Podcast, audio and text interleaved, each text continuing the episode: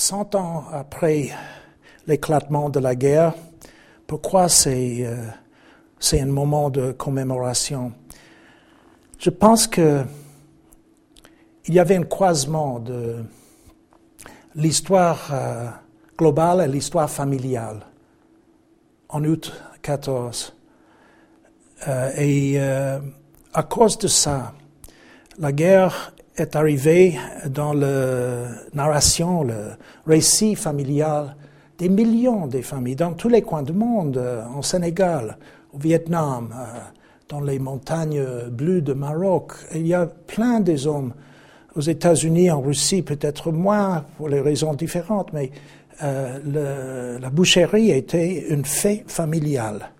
Et pour moi, c'est une raison qu'on doit dire que 2014 est un moment de réflexion. Malheureusement, euh, le mot commémoration euh, peut glisser vers célébration. Et pour moi, c'est le danger le plus euh, dur. C'est comme célébrer la, peste noire. C'est impossible d'imaginer une célébration de l'éclatement de, la Grande Guerre.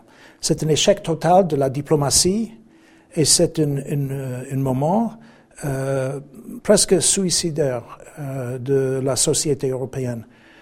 pour moi, le, le 31 juillet, le 1er août, 2, 3, 4, 1914 sont euh, une, euh, période absolument terrible.